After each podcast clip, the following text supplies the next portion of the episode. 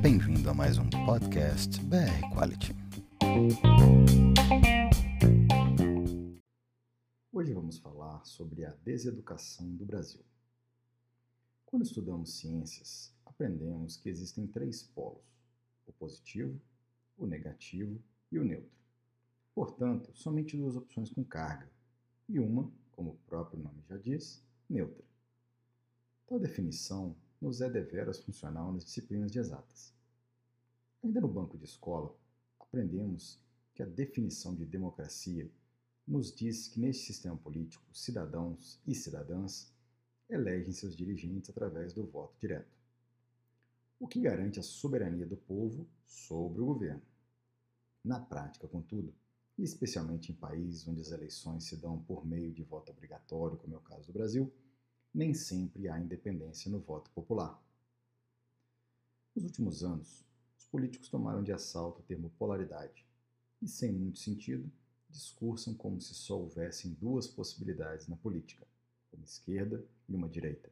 Ué, mas e o polo neutro? Carinhosamente na política, ele é chamado de centro, já que em cima do muro ficaria grosseiro. Aliás, no momento no Brasil, o centro é mais conhecido como o centrão, tamanha a população desse grupo no Congresso Nacional. Existe uma famosa frase do escritor, filósofo, diplomata e advogado francês do século XVIII, Joseph-Marie Demetre, que afirma que cada povo tem o governo que merece.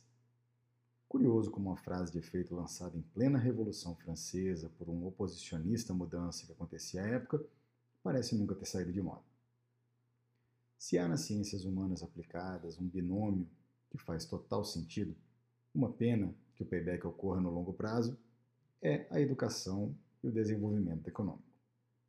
Após a Segunda Grande Guerra Mundial, isso parece ter ficado claro para muitas das nações que hoje são chamadas de potências mundiais, pois houve maciço investimento nas décadas de 40 e 50 na educação, fazendo com que países como Estados Unidos e Japão se consolidassem como primeiro e segundo, respectivamente, maiores economias do mundo durante o século XX.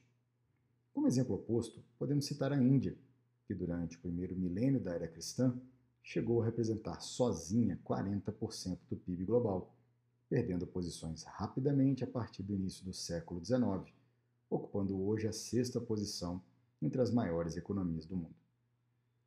Por falar na lista dos maiores países do mundo, Lamentavelmente, agora em 2021, nosso país não se encontra mais entre as 10 maiores economias do globo.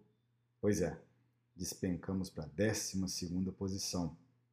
E outro lado triste é de que não parece que a data para voltarmos, pois as projeções dos próximos três anos nos mantêm fora desse top 10. Retomando nosso racional, fazendo então um paralelo com a tese proposta sobre o promissor binômio citado anteriormente, Vamos analisar alguns dados de nossa educação. O Brasil possui, segundo os dados atualizados do Instituto Brasileiro de Geografia e Estatística, IBGE, do último censo em 2018, 11 milhões de analfabetos, ou seja, 6,6% da população acima de 15 anos não sabe ler ou escrever. Mas a partir dos 16 anos já podem votar, e acima de 18 são obrigados a comparecer às urnas a cada dois anos. O Programa Internacional de Avaliação do Aluno, PISA, realizado a cada três anos pela Organização para a Cooperação e Desenvolvimento Econômico, a OCDE, cuja última aplicação se deu em 2018, o Brasil ocupava a 57ª posição entre 65 nações avaliadas, ou seja, um péssimo resultado para a 12ª maior economia do mundo. Fica difícil não colocar um tom de pessimismo ao receber a notícia divulgada no sexto relatório bimestral de execução orçamentária do Ministério da Educação de que o governo federal em 2020 realizou o menor investimento da década do MEC no ensino básico. É isso mesmo. Apenas 47% das despesas livres, as famosas despesas discricionárias, aquelas que não têm destinação específica para serem alocadas, na educação básica, somente 47% foram executadas no ano de 2020. Já no ensino superior, a redução foi de 37% na mesma rubrica. O relatório conjunto do Banco Mundial e da ONU sobre o mesmo tema demonstrou que somente os países considerados pobres cortaram gastos com educação durante a pandemia. Não que tenha havido unanimidade, mas teve maioria. Mais precisamente, 65% das nações consideradas menos favorecidas, ou seja, nem mesmo entre os mais pobres houve consenso em relação a cortar recursos de uma pasta tão importante no momento tão crítico da humanidade e da história de cada país. Para fecharmos a conclusão acerca do valor da educação em nosso país, vale lembrar que somos um dos países no mundo que mais tempo manteve suas escolas fechadas. Até o final de janeiro desse ano, tivemos 267 dias sem aulas, perdendo apenas para a Bolívia, que no mesmo período manteve suas escolas fechadas por 270 dias, praticamente um empate técnico. Goste ou não do governo atual, não dá para se orgulhar dessa estatística principalmente aos que têm filho em idade escolar. E o que ter falado tanto de educação tem a ver com polarização na política? Tudo é. E é simples, pois com menor escolaridade, há menor senso crítico, já que a população perde, entre aspas, sua capacidade de pensar e ou formar uma opinião própria. Essa reflexão me fez recordar de uma famosa tirinha da Mafalda, onde ela assustada falava ao amigo Felipe, abre aspas, viver sem ler é perigoso, te obriga a crer no que te dizem. Fecha aspas.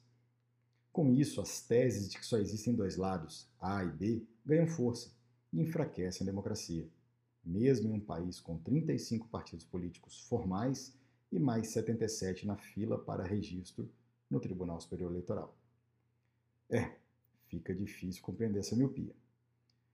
Bom, para não me alongar, finalizo com o teólogo e filósofo brasileiro Leonardo Boff, que resume bem como podemos encerrar essa reflexão?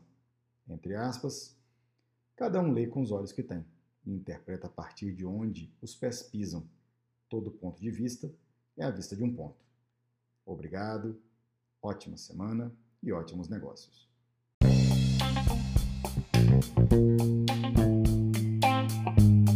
Este podcast foi um oferecimento BR Quality. Não deixe de nos seguir em nossas redes sociais para estar sempre atualizado. BR Quality, sempre trazendo informação de qualidade para você.